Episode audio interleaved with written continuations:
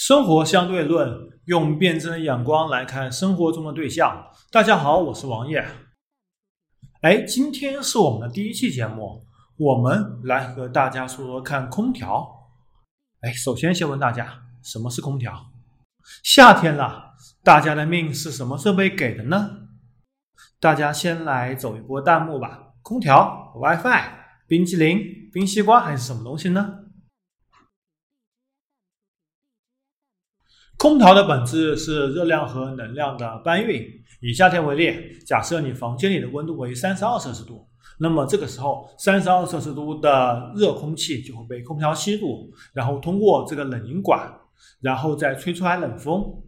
其中的原理就是机器中的冷媒，也就是我们所俗称的氟利昂，它能够通过电压缩来迅速冷凝制冷。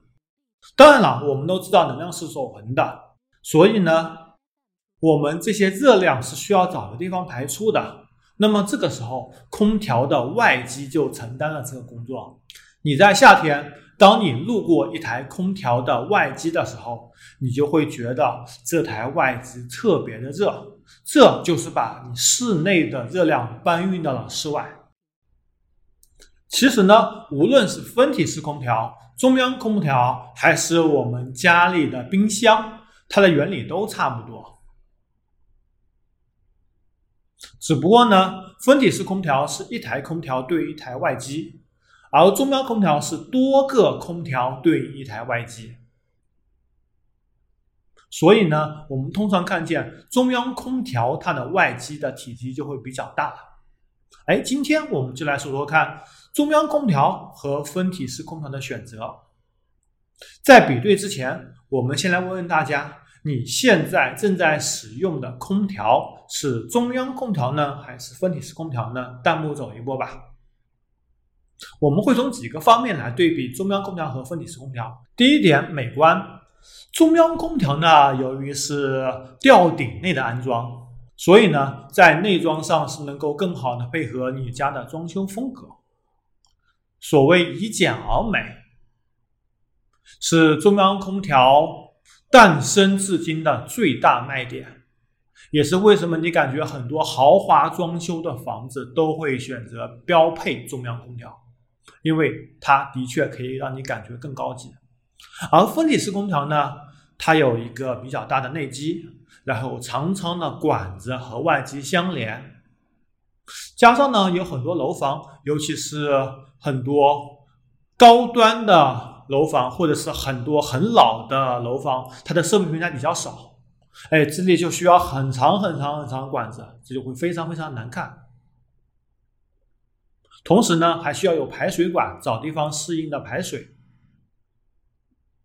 第二点，我们来看看安装效果。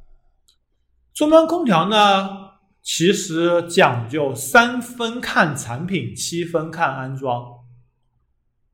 如果你安装的不好的话，让空气无法正常流通，会很影响你使用的效果。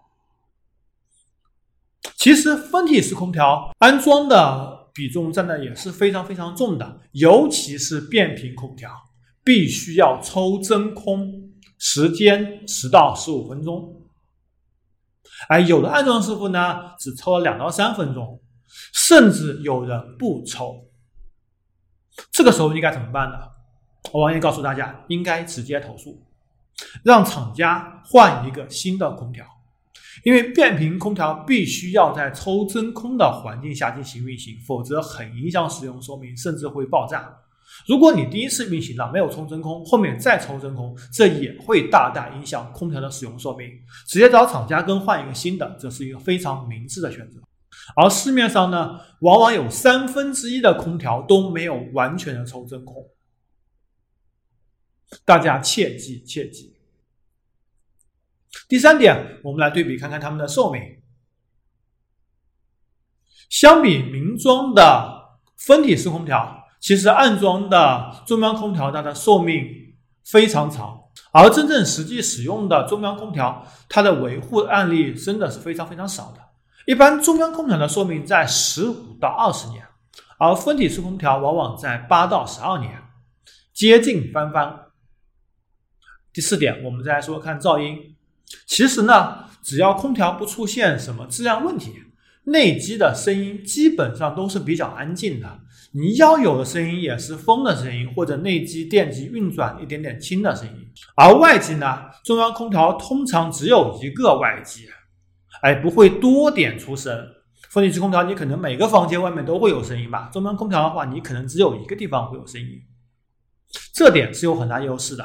哎，当然了。你夏天在家里，当你觉得你的空调有非常大的噪音的时候，这台空调往往不是你家的，而是楼上或者楼下的。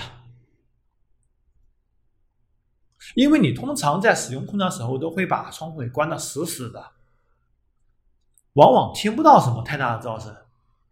再来说说看空调的清洗和干净的问题。其实呢，空调的管道必须定期清理，否则的话里面会积落很多的灰尘。还有可能会有非常非常多的细菌。问题是，比如你家有六个房间，你家装了中央空调，然后有几个房间是经常没有人使用的，那么每次清理通风管道的话，就是一个巨大巨大的工程。如果选择分体式空调的话，只需要清理每一台经常使用的房间的管道就可以了。而本身分体式空调的清洗非常的方便，中央空调清洗则非常的复杂。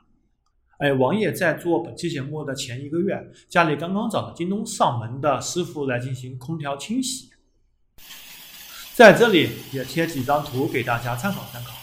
你家里比较乱，请大家随意吐槽。挂机的拆洗的价格通常在八十到九十元人民币，而柜机通常在。